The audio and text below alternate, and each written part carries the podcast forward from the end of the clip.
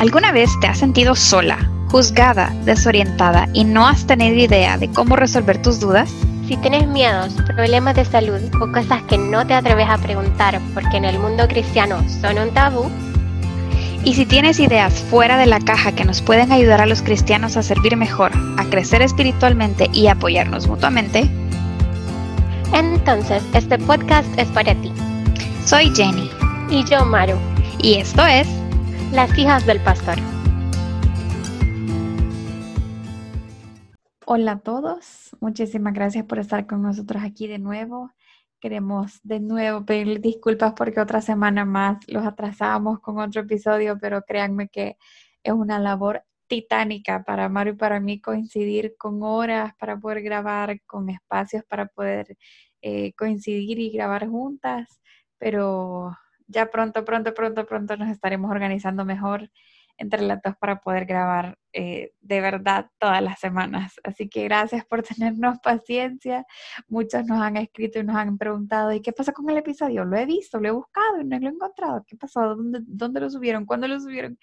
Y hemos estado como, no, no lo hemos hecho todavía, ni siquiera lo hemos grabado. Así que de verdad, gracias por estar pendientes. Aunque sean dos, tres, cinco personas, no nos importa para nosotros. Es un privilegio que nos escuchen eh, semana a semana con cada episodio que el Señor pone en nuestro corazón hacer. Esta semana queremos hablar sobre la esperanza. Es un tema que nosotras eh, desde hace días queríamos hablar y especialmente ahorita que estamos pasando por esta pandemia y esta situación tan complicada, no solamente en nuestro país, en El Salvador, sino que también alrededor del mundo. Es algo que de verdad nunca habíamos vivido por lo menos nuestra generación ni la generación de nuestros papás y creo que ni la generación de nuestros abuelos había vivido algo tan espantoso en tantos sentidos y tan diferente a, a todas las enfermedades que habíamos vivido antes, pero de verdad que el Señor a nosotros como sus hijos nos manda a tener esperanza.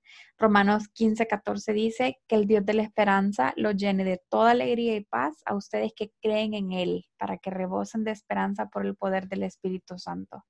Y esta es una de las promesas a las que nosotros nos aferramos eh, en cada situación que vivimos, en cada problema, en cada prueba, en cada eh, circunstancia que nosotros vivimos, nosotros nos aferramos en Él porque de Él y para Él vivimos. Y, por esta esperanza nosotros rebosamos por el poder del Espíritu Santo que mora en nosotros, según lo que dice su palabra. Yo personalmente he tenido un par de semanas bien complicadas, bien fácil de sentirme desesperanzada. Han sido dos, tres semanas que hemos visto fallecer a familiares nuestros, amigos eh, cercanos, a hermanos de nuestras iglesias, y ha sido bien doloroso, han sido situaciones bien que de un día para otro se complican bastante y, esas son muertes que les digo por COVID, ¿verdad? Así que han sido semanas que realmente nuestra fe se ha visto bien a prueba, nuestra esperanza se ha visto bastante a prueba también. Creo que más que para ustedes, también va a ser para nosotras este podcast hablar sobre la esperanza para renovar esa misma esperanza en nosotras. Así que conforme nosotras estemos siendo fortalecidas, esperamos también que ustedes sean fortalecidos en este episodio. Sí, definitivamente. Hola, es un gusto estar de nuevo con todos ustedes. Como decía Jennifer, nos disculpamos porque de verdad las cosas han estado un poco complicadas en cuanto a podernos coordinar los tiempos para poder grabar, pero en serio siempre estamos con eso en el corazón, como esa espinita de, ok, no hemos hecho esto y es algo que, que el Señor nos había puesto en el corazón por hablar. Entonces, quizás para reforzar el verso del que hablaba Jennifer, quisiera compartir con ustedes lo que dice Lamentaciones 3:21, que dice, esto traigo a mi corazón. Esta es la razón por la que tengo esperanza. Las misericordias del Señor jamás se terminan pues nunca fallan sus bondades.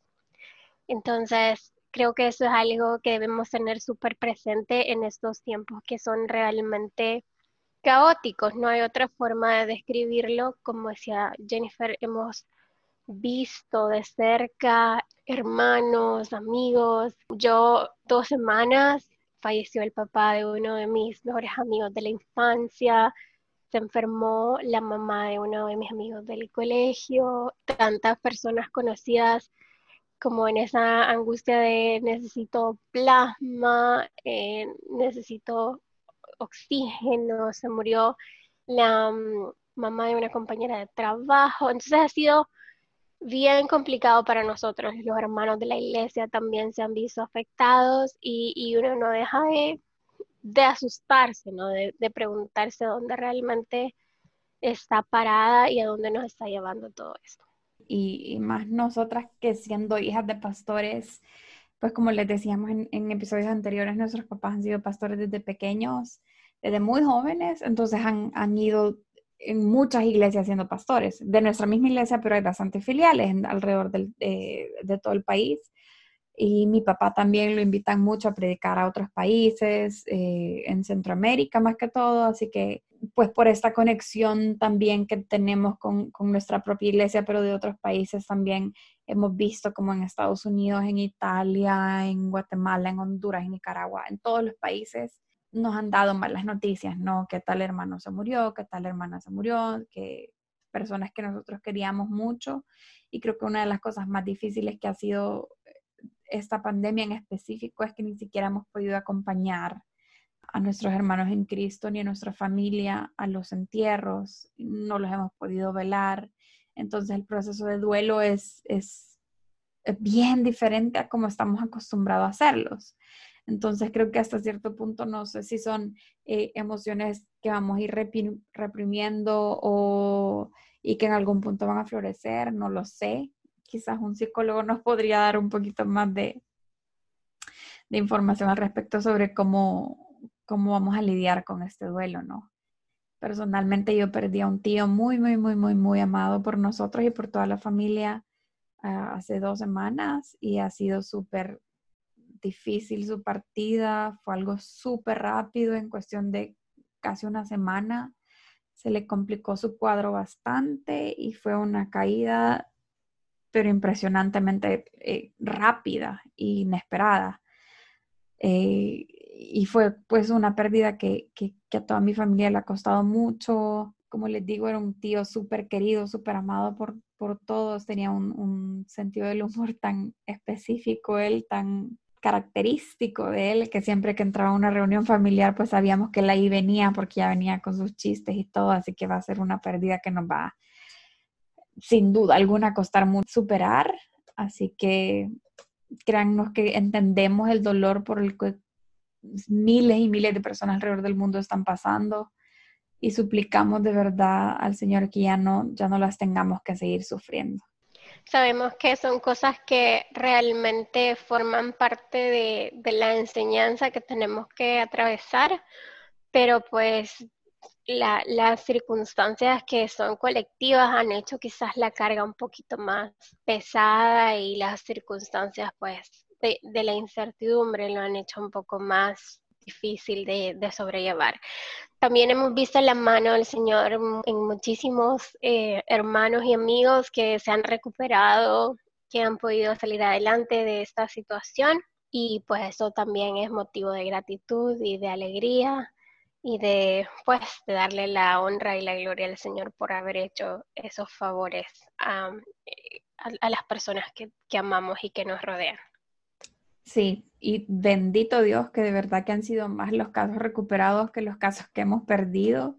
Le damos gracias a Dios por eso, de verdad que ha sido eh, un respirar en medio de tanto estrés, un alivio en medio de tanto dolor y esa es parte de la esperanza a la que nos aferramos, que no, no todas han sido malas noticias, no todas han sido pérdidas, sino que también hemos visto victorias en medio de todo esto. Y eso es algo que la situación la hace un poco más llevadera porque fuera terrible si fuera pues una enfermedad que tuviera más del 80% de fallecimiento, sería la cosa más espantosa que hemos vivido jamás pero gracias a Dios hemos visto muchísimos casos recuperados en, familia, en amigos, en amigos de amigos, en familia de nuestros amigos y en hermanos de la iglesia también. Y así que nos, nos alegramos tanto, tantísimo por eso, pero también creo que es una situación sin igual en el sentido de que lo que otros dicen o piensan porque lo han vivido bajo su perspectiva ha sido bien diferente para todos. Ah, bueno, por ejemplo... La conciencia colectiva, como que, como que eso genera un poco más de estrés porque se ve mucho la falta de empatía de muchas personas. Sí, sí, y el, y el mucho cuestionar, no sé si solamente en nuestro, en nuestro país ha pasado esto, pero también se ha visto como un involucramiento muy político, cuando no es nada político el asunto. Eh, y eso ha herido mucho a las personas, ha herido mucho a la sociedad y ha hecho como bandos de que yo sí apoyo, pero no apoyo, tú estás del lado malo, tú estás del lado bueno, cuando en realidad es un problema de salud, o sea, es un problema de una enfermedad y no tendría que verse la política involucrada a esto, pero no vamos a hablar de política hoy. Es más como el sentido de, te conté un día de, eso, de esa semana que alguien de, que, que ambas tú y yo conocemos, puso la imagen de una camiseta en Instagram y decía, estoy, estoy tentada a mandar a hacer estas camisetas. Quería venderlas. Ay, yo de verdad hasta te dije, me dan ganas de borrarlo porque no soporto su perspectiva, porque la camiseta decía, fact, eh, la gripe mata más personas que el COVID-19. Y, para mí fue tan chocante porque yo me puse a pensar, yo jamás en mi vida he conocido a alguien que se haya muerto por gripe. Nunca, jamás. Sí he conocido personas que se han complicado por una gripe maltratada que se convirtió en neumonía y la neumonía avanzó a tal grado que le causó X cosa y tuvo un paro respiratorio, whatever. Pero no, nunca la causa ha sido me enfermé de gripe y me morí. La gripe per se.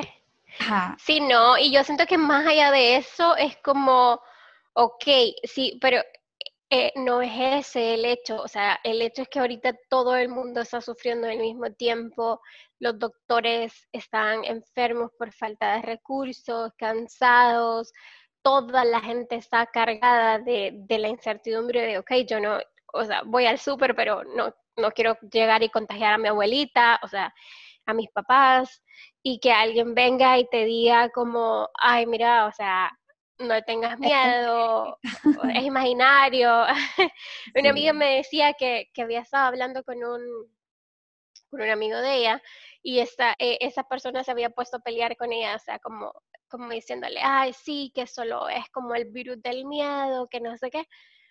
Y ella le dijo como, ah, ok, gracias, gracias por tu perspectiva, porque, o sea, ¿Qué le digo a mis amigas que tienen familiares enfermos que, se, que le arranquen el oxígeno a sus parientes porque es imaginario el, el, virus? Entonces es un problema de falta de empatía y realmente añade estrés a la situación. Entonces creo que ahí empieza como eh, desde la perspectiva espiritual y material el, el self-care que tenemos que tener cada uno en esas situaciones eh, tan anormales que estamos viviendo. Sí, y otra cosa que yo creo que también eh, yo que soy cristiana, yo que soy hija de Dios, estoy totalmente en contra es de la posición de algunas personas cristianas que han dicho, yo en quien confío es en el Señor y nada me va a detener. Estoy de acuerdo, o sea, tenemos que confiar en el Señor, pero hasta la misma Biblia dice, el sabio ve el mal y del se aparta. Nos están diciendo, eh, es una situación en la que tú puedes evitar contagiarte y contagiar a otros si tenés estos cuidados, si haces estas cosas. Entonces yo no puedo decir, eh, yo confío en, en, Dios al 100% y por eso no voy a hacer absolutamente nada al respecto y no me voy a cuidar porque yo confío en Dios. O sea, eso es, bien como, te, te, estoy diciendo cómo cuidarte y no te querés cuidar, entonces, ¿qué tanto estás confiando en lo que yo te estoy mandando a decir?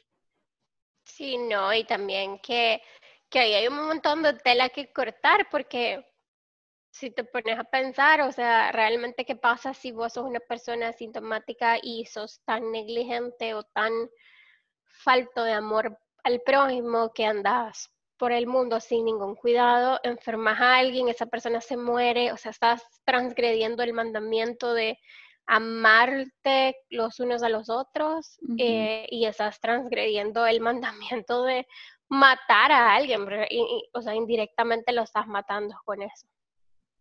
Por, la falta de empatía, de, de, respeto mutuo también. Mi mamá hace como que un mes quizás tuvo que ir a la farmacia y ella con su mascarilla, era una de las pocas veces que ha salido ella en la cuarentena y estando en la, en, en, la farmacia estaba haciendo fila y entonces dice que atrás de ella había un señor ya como en sus 60, 70 años y el señor estaba tan cerca de ella que ella se empezó a sentir súper incómoda, pero incomodísima, como Dios mío, este señor está demasiado cerca de mí y obviamente una de las cosas que hemos escuchado en todos los países es que el distanciamiento social es clave para que no existan tantos casos eh, por contagio cercano. Así que mi mamá estaba eh, súper así como en shock y, ella se hacía para adelante y el señor se le volvía a pegar y entonces nada de que metro ni nada, estaba como a 30, 40 centímetros de ella y entonces mi mamá se da la vuelta y le dice, discúlpeme de verdad, perdóneme, señor, qué pena me da, pero por favor, aléjese de mí, le dice. y el señor se, lo, se le quedó viendo como, ¿qué le pasa? Le dijo, ah, ok, no tenga pena. Discúlpeme, de verdad, no quiero ser grosera, le dice, pero yo estoy paranoica con esto del virus y no, no me siento cómoda que usted esté tan cerca de mí, de verdad, discúlpeme. Y ella toda penada y el señor como, señora loca, ¿verdad? Obviamente se alejó el Señor y respetó la distancia, pero a lo que voy es que aunque nosotros o aunque la persona que nos está escuchando no crea que esta situación es difícil, que esta situación es realmente caótica, pues por respeto a los demás, ¿sabes? Por, por respetar lo que los demás creen o sienten, deberíamos también de tener empatía. Sí, Así es. Creo que eso es básicamente lo que nos va a ayudar a salir adelante. O sea, tener la capacidad de ponernos en los zapatos del otro y de saber que al final del día el problema más grave no es si yo me enfermo y me recupero, porque muchas personas dicen como, ay, o sea, eh, yo soy joven, soy sano, yo me voy a recuperar, dejando de lado que, que las estadísticas dicen lo contrario. Eh, si usted piensa eso, pues está bien, pero ¿qué pasa si alguien que usted contagia no tiene la misma suerte? Sí, las mismas defensas, el mismo cuadro de salud, etcétera, etcétera. O sea, hay que eh, ser prudentes realmente con lo que hacemos y con lo que no hacemos y las cosas que decimos también porque podemos herir. O sea, por ejemplo, en redes sociales, más que todo, con, con este ejemplo que te digo yo de la camiseta, yo a esta persona le escribí como, yo no estoy de acuerdo con esto en nuestro país. O sea, él está en Estados Unidos, él vive allá, en un pueblo súper lejano donde creo que tiene un vecino al 10 kilómetros de él. Entonces, obviamente, en su zona no hay tanto contagio. Y por eso es que ha tomado esta postura de que, ay, no es tan grave como dicen, ay, no es tanto como lo pintan, ay, no sé qué.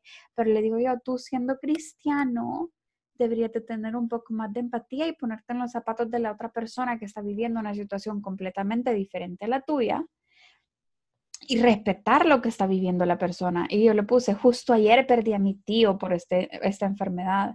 De mi iglesia se han muerto quizás ya, no sé ni cuántos van, Maru, 15, 20 personas. Y que también es la iglesia de él. Entonces, y que es su iglesia, exacto, que es la misma iglesia que él, pero en otro país. Y le digo yo, esto, no es nada como la gripe, o sea, nunca en nuestra vida habíamos visto que, tantas personas fallecieran de eso, entonces solamente por respeto a los demás deberías de tener un poquito más de conciencia con las cosas que vas a compartir o con las cosas que decís. Así que fue, fue como una situación bien incómoda para mí porque, porque de verdad incomoda que las personas no tengan empatía con, con los demás que han perdido seres queridos, que han perdido gente que conocen, que han tenido... Que, está enferma ella misma, que está luchando por salir adelante.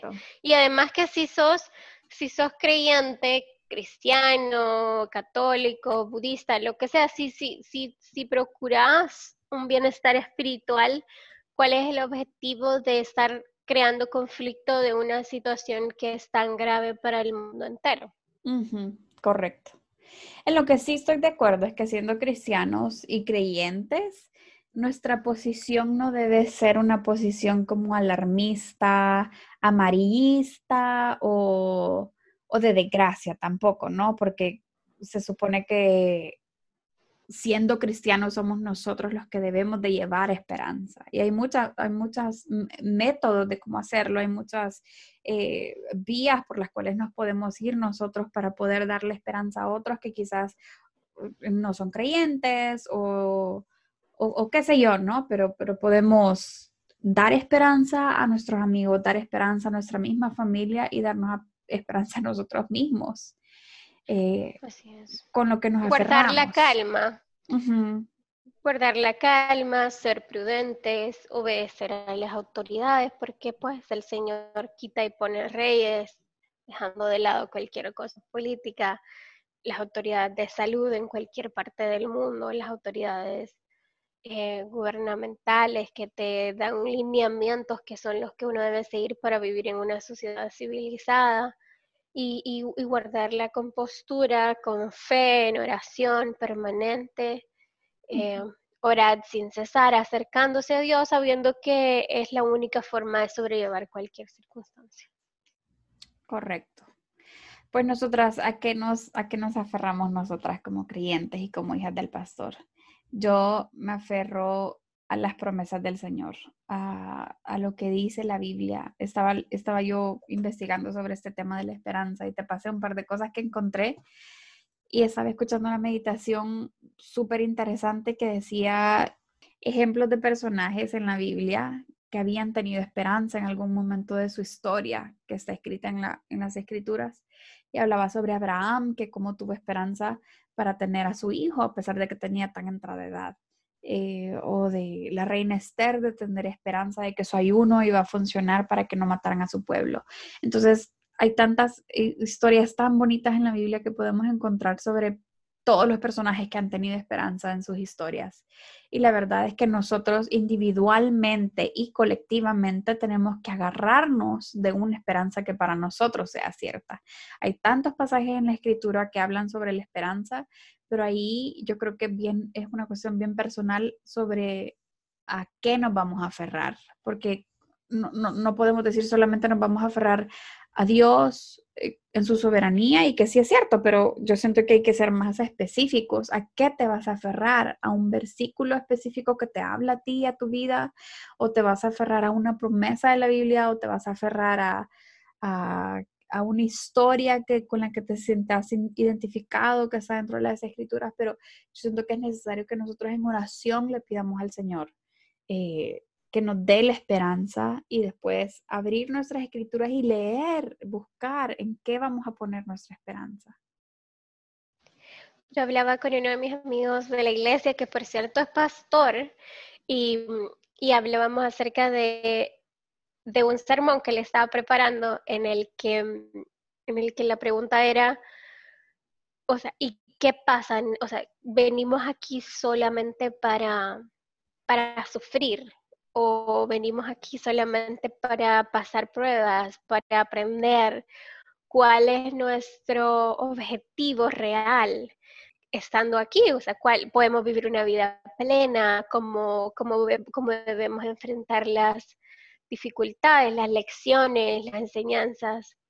Y él me decía, a veces nos gana el miedo Mm. nosotros sabemos en quién confiamos, sabemos que es todopoderoso, sabemos que sus pensamientos para nosotros son de bien, sabemos que su voluntad es buena, agradable, perfecta, y sin embargo el miedo, o sea, la, humanidad, la carne, eh, a veces eh, toma control de nuestra mente y entonces, eh, pues ahí nos, nos tambaleamos, no sabemos qué hacer, por qué pasan las cosas, queremos entender las cosas de forma humana.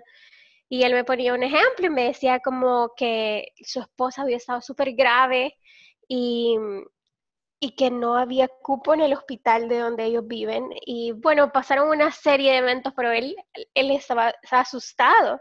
Y de repente, pues el Señor fue poniendo las piezas una por una, no hay cupo, no hay camas, todo está contaminado de COVID, los hospitales privados no reciben. Entonces, eh, entrar en ese estado de, pánico de, ok, tengo a mi esposa, tengo a mi niño, está súper enferma ella, y, y, qué voy a hacer? Entonces, él me comienza a decir, bueno, en ese momento fue como, no, Señor, o sea, yo me deposito en tus manos, tú tienes el control de todo, ayúdame tú porque yo ya no sé qué hacer y Dios le fue poniendo todo, la recibieron, lo operaron, o sea, una cosa maravillosa, el Señor se encargó de cubrir absolutamente todas sus necesidades, todas sus preocupaciones, Entonces, al final creo que siempre tenemos que detenernos un momento. Es normal ese estado de exacerbación y de, ansiedad y de miedo eh, desde el punto de vista circunstancial. Entonces, eh, hay que detenerse y decir como, ok, no, eh, esto no está en mis manos, esto no está bajo mi control. Dios, el que tiene el control de todas las cosas, Él es eh, soberano, independiente, y Él sabe que lo que quiere para mí es lo mejor. Entonces, descansas en eso y de una u otra forma sabes que, que su voluntad se va a cumplir y que su voluntad va a ser buena para ti. Amén. Romanos 5:5 dice, y esa esperanza no nos defrauda, porque Dios ha derramado su amor en nuestro corazón por el Espíritu Santo que nos ha dado. Y qué bonito es que si nuestra esperanza está puesta en Dios, es una esperanza que no nos defrauda.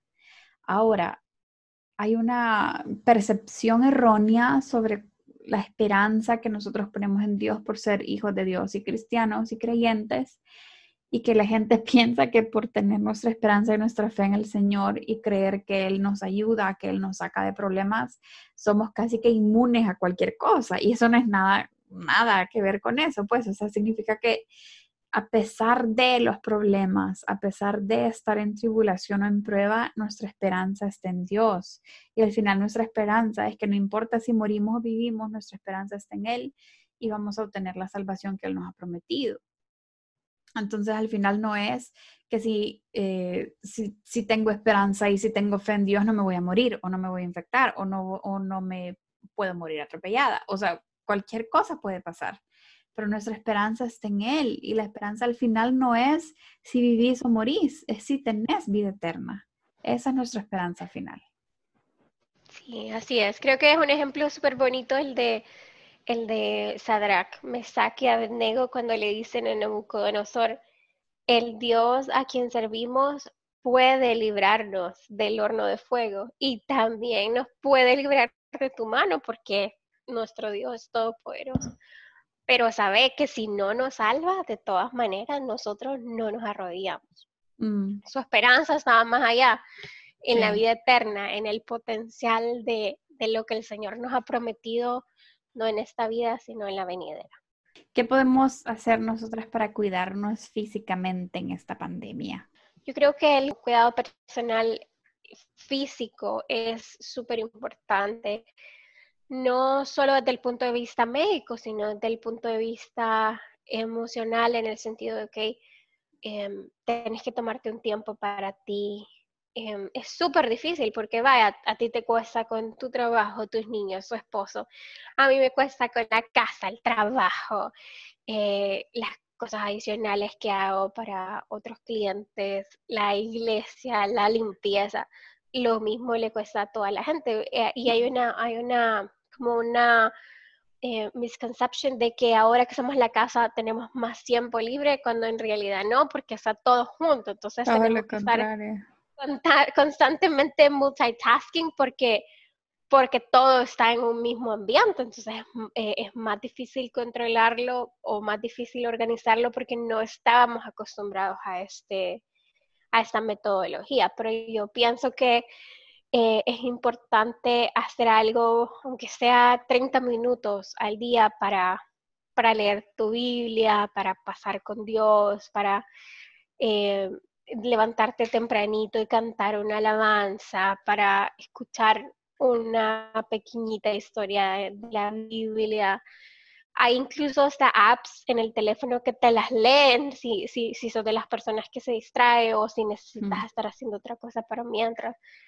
Pero, pero nutrirte espiritualmente, emocionalmente y también físicamente, o sea, tomarte el tiempo de decir como, bueno, un día a la semana el domingo me voy a tomar, no sé, eh, una hora para bañarme, peinarme, dejarme la crema, 30 minutos para que se me pegue. Eh, ese va a ser tu tiempo solo. Me voy a tomar 20 minutos al día para tomarme mi café con una galleta y eso van a ser mis 20 minutos y en ese momento solo voy a disfrutar mi café y, ya. O sea, creo que es importante que, que, diseñemos una cosa que nos haga sentirnos mejor espiritualmente y física y emocionalmente. Eh, y que la tratemos de incorporar un poco forzada al principio en nuestra rutina hasta que se vuelva un hábito para mantener la cordura y la sanidad emocional en, en estos eh, tiempos complicados. Correcto. Y yo creo que también hemos vivido como todas las fases de, una pandemia como algo nuevo, porque es algo, como, como ya dijimos, algo que nunca habíamos vivido. Entonces, creo que ya pasamos la etapa de, eh, no, no es tan grave. Después como, uy, sí, esto sí es un poquito más grave de lo que están pintándolo.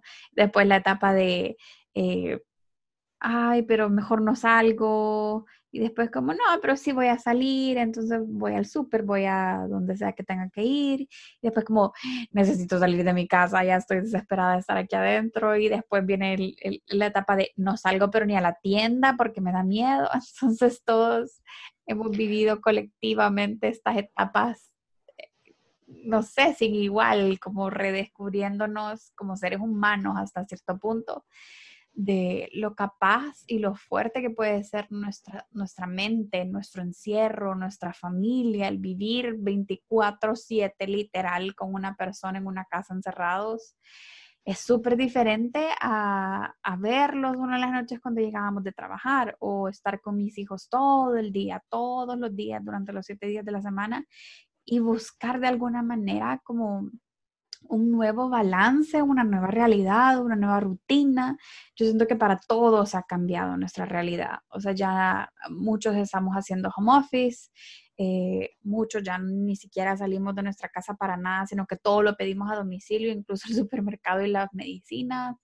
Entonces, es, es como no dejar de lado el cuidado físico que va desde lavarnos las manos y ya sabemos todo el protocolo de bioseguridad que debemos de llevar en nuestra nueva realidad, pero también no descuidar nuestra parte mental y no descuidar nuestra parte espiritual tampoco, porque es lo que nos sostiene, es la esperanza que nos sostiene en esta situación.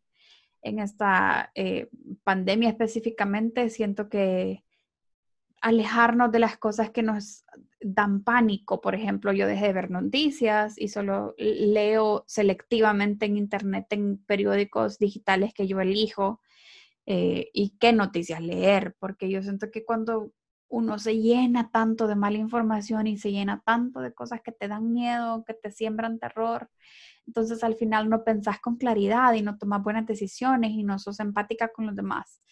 Entonces siento que es bien importante ser muy selectivos con las cosas que oímos, con las cosas que vemos, con las personas que hablamos, y esto incluye familia, incluye amigos, porque yo también he tenido en mi Facebook personas que he tenido que bloquear o, decirle a Facebook no quiero ver nada de esta persona durante 30 días porque solo eran desgracias, solo eran malas noticias, solo eran críticas, solo eran eh, quejas del gobierno, quejas de sabes, lo que sea, lo que sea, pero si nosotros realmente queremos cuidarnos mentalmente, espiritualmente, tenemos que rodearnos de personas que nos traigan positivismo, tenemos que llenarnos de noticias que nos den alegría en el corazón, tenemos que estar en paz con nuestra familia y aprender a vivir bajo una nueva normativa que no, no, esperábamos vivirla o no estábamos listos algunos para ella, para una nueva realidad, pero esto es lo que nos tocó.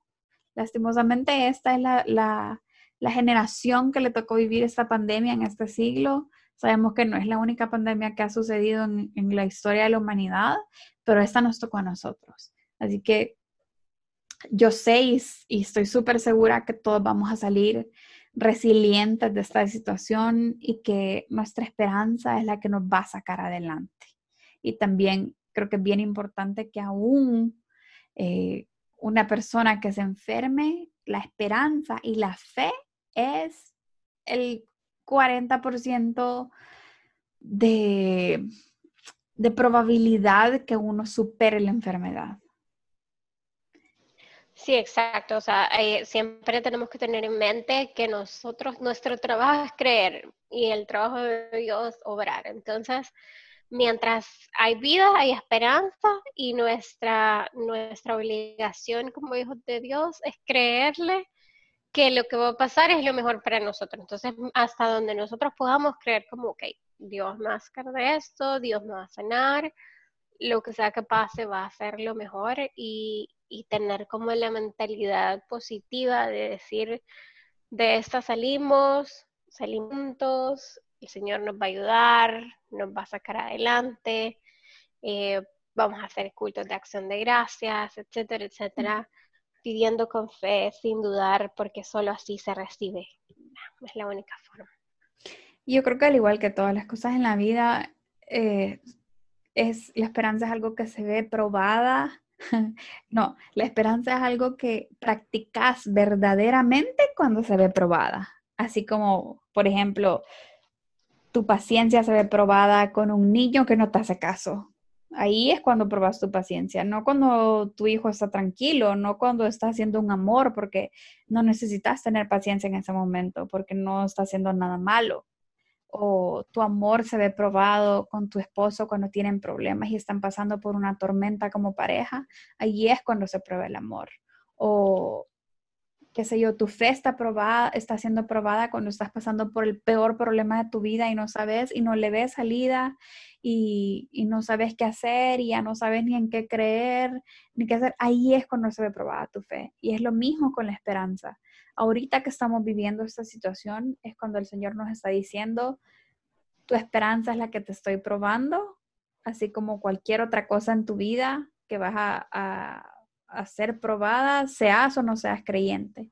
Así que siento que, siento y creo yo que la esperanza es algo que nosotros ahorita tenemos la oportunidad de probarla, es, es nuestra oportunidad de oro para ponerla en práctica, para de verdad creer en que tenemos una esperanza que está viva, es una esperanza que, nos saca adelante, es una esperanza que nos abraza y nos dice, aquí estoy.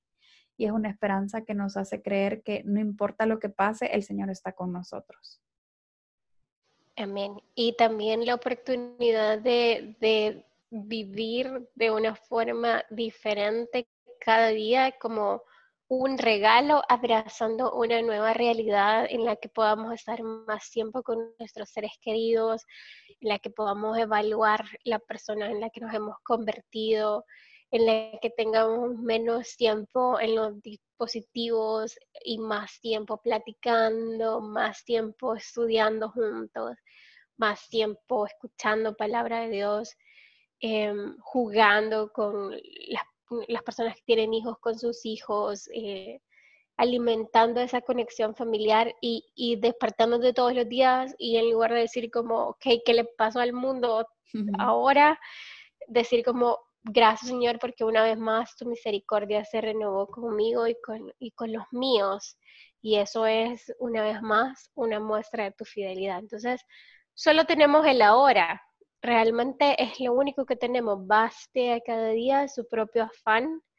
No, no debemos tratar de ver más allá de lo que podemos porque entonces se genera como esa ansiedad de la incertidumbre del futuro, etcétera, etcétera, cuando en realidad no sabemos qué va a pasar mañana. Entonces hay que vivir un día a la vez de la mano del Señor, así como si fuera el último, porque es la única forma en la que se puede vivir tratando en, lo, en, en la mayor cantidad posible de agradarlo. Completamente de acuerdo. Y, yo siento que también una de las cosas que nosotros podemos hacer para ejercer nuestra esperanza y nuestra fe eh, es ayudando a otros a tenerla.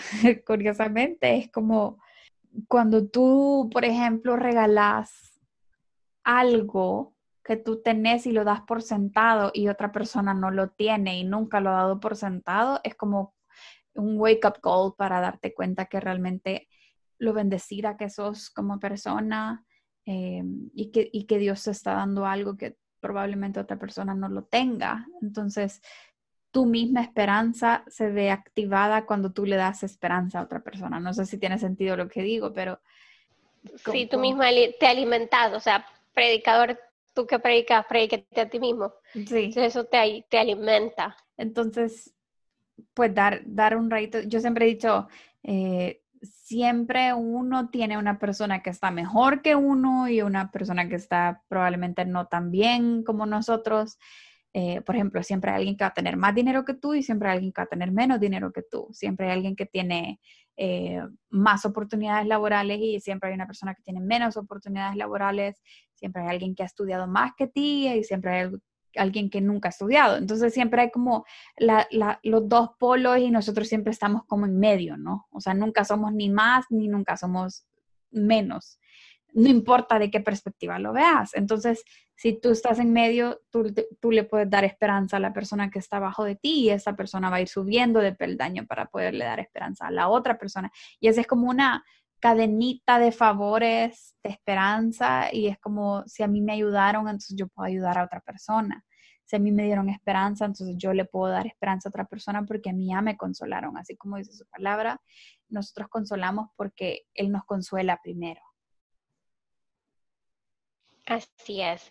Y creo que ayudar también es una parte fundamental de, cuidarte a ti mismo, de sentirte mejor y de, y de no sentirte tan impotente ante todo lo que está pasando, pero siempre hay que ser súper consciente de lo que sí debemos o podemos hacer y lo que no. Entonces, en este caso, por ejemplo, no podemos visitar porque eso representa un riesgo más que un beneficio, mm. pero podemos hablar, ¿sabes? A las, a las personas que viven solas, a las ancianas que no tienen a nadie, llamarles por teléfono. Y no tiene que ser al celular con videollamada, puede ser al teléfono fijo.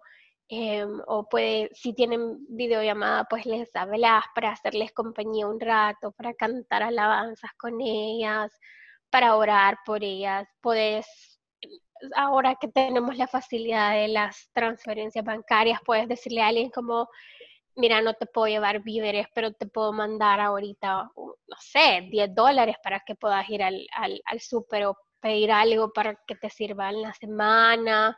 Eh, o pedirle la medicina a alguien de la iglesia, a un vecino que se la lleven a domicilio.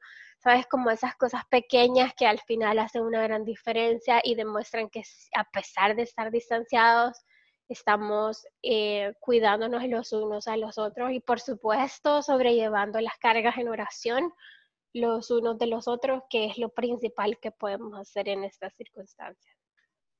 Sí, es, como darle una, un rayito de esperanza a otra persona, por muy pequeña que se vea la acción que podemos hacer, quizás para esa persona significa muchísimo. O sea, nosotros lo podemos ver como, aunque sean 10 dólares, le puedes dar a una persona, pero puede ser que esa persona no tenga ni un dólar. Y 10 dólares son, ¡ah! tengo 10 dólares. Un gran refrigerio, sí, así sí. es. O sea, es un, es un ejemplo bien burdo, pues no es que eh, 10 dólares mucho o poco, pero eh, puede ser que nuestra realidad, como te digo, no es la realidad de otra persona. Y así es con todas las personas en el mundo. O sea, la realidad mía no es tu realidad. Entonces, eh, por muy pequeñita que parezcan las acciones, por muy insignificantes que nos puedan parecer, podemos hacer muchísimo para darle esperanza a otra persona. Desde una oración, desde una palabra, desde, eh, mira, estuve leyendo la, la, Biblia y este pasaje me recordó a ti, te lo quiero compartir y puede ser que ese pasaje sea exactamente la respuesta que la persona le está pidiendo a Dios con una petición entonces es algo tan, tan simple, tan sencillo, tan fácil de hacer. Y como les digo, nosotros mismos nos damos esperanza cuando le damos esperanza a otra persona. Así es, no olvidemos que, que al final nuestro principal objetivo debe ser reflejar lo que el Señor quiere que reflejemos y decía, en esto conoceráis que sois mis discípulos, en que tuvieres amor los unos por los otros. Entonces, el amor no se limita a cosas materiales, no se limita solo a cosas espirituales, no se limita a cosas físicas, sino que es eh, un montón de cosas que podemos hacer para demostrarle a los demás que estamos pendientes, que no están solos, que pueden contar con nosotros para salir adelante y que a pesar de que no todos vivimos la misma situación o, o sí vivimos la misma situación pero de diferente manera, eh, podemos ser capaces de tener empatía por los demás y, hacer lo que esté en nuestras manos para hacer las cargas un poco menos, menos eh, duras. 100%. completamente. Así que de verdad que para cerrar el tema, yo solo les, les digo y les recalco que para todos nuestra esperanza eh, es diferente. un pasaje que puede ser para mí de mucha esperanza puede ser que para más uno lo sea, entonces ella va a agarrar otro pasaje de la Biblia, otra escritura, otra historia y se va a aferrar a eso. Así que lo más importante es que nos aferremos a Dios, que nos aferremos a, a su palabra, que nos aferremos a la esperanza que a nosotros nos causa esa esperanza que es tan anhelada en nuestro corazón. Primera de Pedro 1.3 dice, alabado sea Dios, Padre de nuestro Señor Jesucristo, por su gran misericordia, porque nos ha hecho nacer de nuevo mediante la resurrección de Cristo para que tengamos una esperanza viva. Así que de esa esperanza viva de que yo, yo me aferro. Yo solamente quiero decir para cerrar que la palabra de Dios dice, promete que si tú te acercas a Dios, Él se acerca a ti. Y qué mejor forma de sobrellevar cualquier circunstancia anormal en la vida que bajo sus alas y bajo su cuidado y en el abrazo que él puede darte para protegerte y para sacarte adelante de cualquier, de cualquier situación. Muy bien, excelentísimo. Yo también me cerro esa esperanza. Así que les agradecemos a todos por escucharnos en un episodio más. Gracias por tenernos paciencia, gracias por estar aquí presentes y si tienen otro tip para tener esperanza, otro, otro motivo por el cual tener esperanza, compartanlos con nosotros en, en mensaje privado si quieren, en comentarios, en el chat, en donde sea, eh, porque también nos puede dar esperanza a nosotras para seguir adelante. Gracias a todos. Muchísimas gracias eh, por su paciencia, por sus mensajes de apoyo, por su cariño. Realmente es un gusto poder compartir con ustedes. Como siempre les decimos, escríbanos acerca de los temas que quisieran escuchar y con mucho gusto pues lo vamos a ir incorporando a nuestra calendarización. Que el Señor les bendiga como siempre, que su paz esté siempre en cada uno de sus vidas y en la de sus seres amados y pues hasta la próxima. Hasta la próxima, chao chao. Chao.